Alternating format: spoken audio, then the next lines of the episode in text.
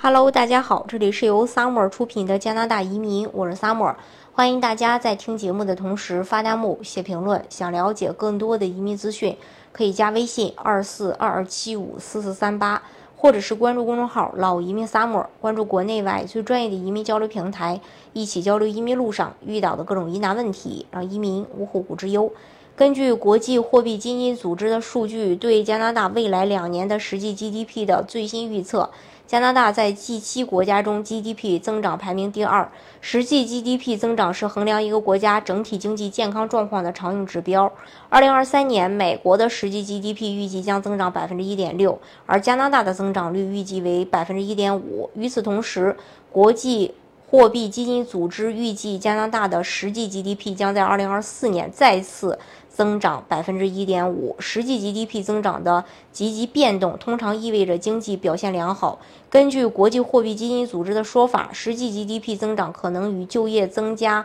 和总体经济繁荣息息相关。实际 GDP 显著增长的时期，通常意味着人们口袋里有更多的钱。对于加拿大的新移民来说，这就意味着全国范围内就业机会增加，从而增加了作为新永久居民找到一份经济舒适的工作的可能性。另外，GDP 增长对所有加拿大人都有好处，尤其是那些刚刚在这个国家开始新生活的人。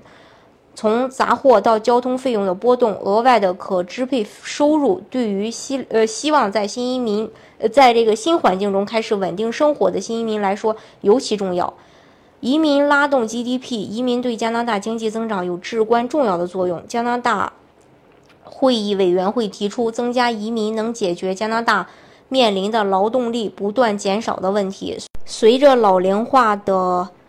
呃，严重，越来越多的人离开劳动力队伍，同时进入劳动力市场的年轻人越来越少。这些因素结合在一起，有可能限制渥太华、加蒂诺地区的经济增长，并使社会支持和医疗服务变得紧张。在疫情前，渥太华、加蒂诺地区每年吸引的新移民约占加拿大新移民总数的百分之三。该研究表明，为了维持该地区的经济生产力，需要大量的移民。这个对于疫情后的经济复苏有重大的意义。大家如果想具体去了解加拿大移民政策的话，可以加微信二四二七五四四三八，或者是关注公众号“老移民 summer”，关注国内外最专业的移民交流平台，一起交流移民路上遇到的各种疑难问题，让移民无后顾之忧。